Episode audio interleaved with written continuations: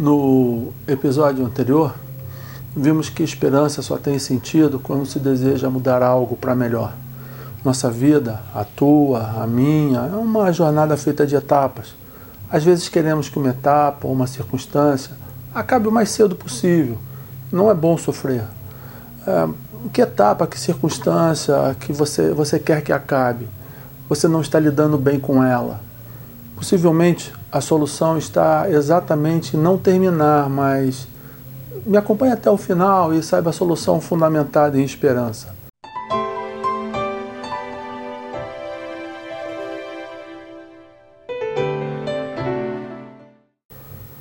Após cerca de 40 anos de inquietudes, buscas, estudos, conversas, encontrei respostas que partilho com peregrinos como eu, que chamo de peregrinos da sabedoria perene.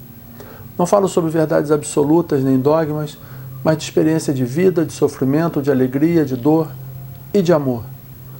Se você quer saber mais sobre este e outros assuntos relacionados à espiritualidade no seu sentido mais abrangente, não estrito à religião, se inscreva agora mesmo no nosso canal, clique no sino para ser notificado sobre novas postagens.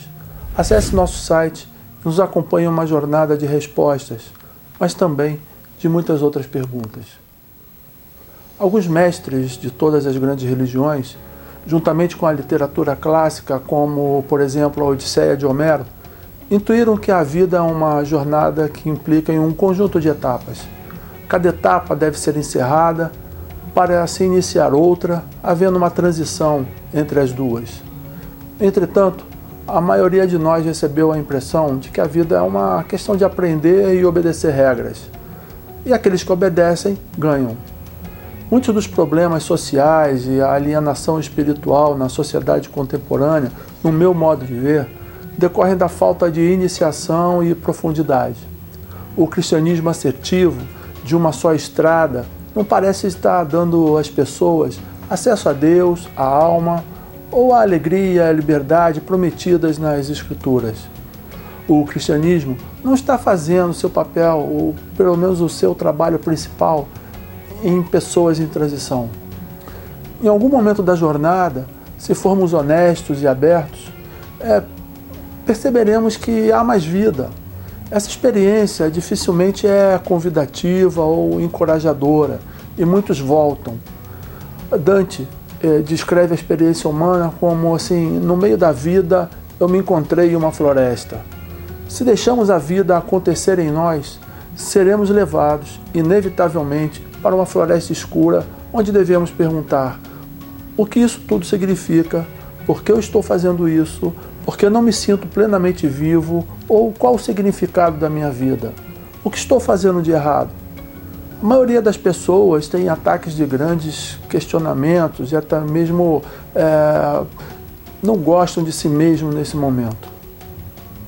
É por isso que Jesus diz: pela fé você será salvo. É somente por meio de uma confiança fundamental, no meio do sofrimento, de alguma capacidade de suportar a escuridão e a incerteza e de aprender a ficar confortável com o paradoxo e o mistério, é que atravessamos a floresta, fazemos a transição e chegamos ao outro lado melhor do que estávamos.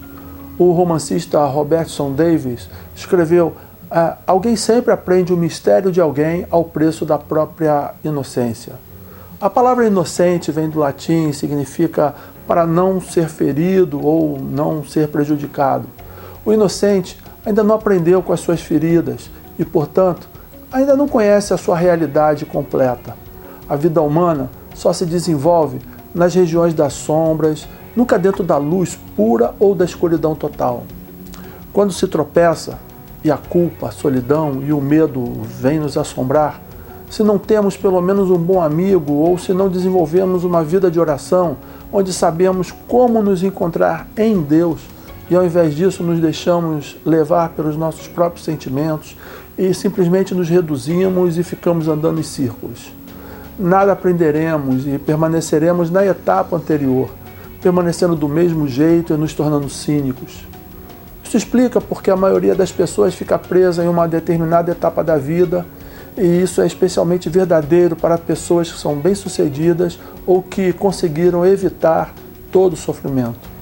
se nos movemos do sucesso para o sucesso ou nunca vivemos em solidariedade com o sofrimento dos outros, normalmente, normalmente sabemos muito pouco sobre a nossa própria alma. A esperança consistente é bem fundamentada na verdade de que a vida é feita de etapas. Para que a vida em seu todo seja bem sucedida, é preciso que cada etapa seja bem fechada e haja uma transição saudável entre as duas etapas. A vida não admite queimar etapas. Fugir da floresta escura não resolve, é necessário atravessar. Atravessar a floresta escura, São João da Cruz falava em noite escura da alma. Todos nós temos uma floresta escura ou uma noite escura da alma para atravessar. Às vezes, mais de uma. A esperança está em sabermos que há sempre um outro lado e que chegaremos lá. Não há mal que sempre dure, assim como não há bem que nunca acabe. Faz parte da condição do universo, a impermanência de todas as coisas, tudo está sempre mudando. Não atravesse sozinho, escolha com cuidado as companhias e leve a equipagem da fé, da confiança, da oração para o sustento da jornada. Tenha dois tipos de pessoa ao teu lado: alguém que seja referência, experiente, que possa te orientar, partilhar a experiência e a quem você presta contas. Pessoas que têm o mesmo tipo de busca e peregrinação que você. Esses dois tipos de pessoas te alimentarão e renovarão os recursos que você precisa. Por fim, deixo as perguntas. Quem você levaria para atravessar a floresta escura, a noite escura da alma contigo? Quais ferramentas você tem e sabe usar? Para ampliar esse assunto, veja e ouça em nosso canal a série O que aprendi com isto.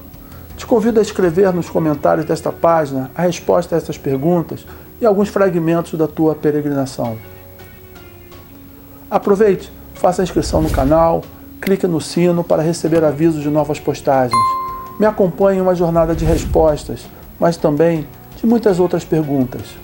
Por fim, visite nosso site, em especial o Centro Virtual de Treinamentos Oferecemos processos que propiciam a você conhecer suas sombras, potenciais, envisionar, entender e construir a sua realidade. Se quiser expandir o assunto aqui apresentado, visite o site, conheça nossos textos e livros ou nos contate.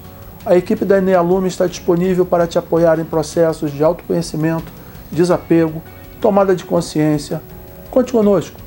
Até o próximo contato.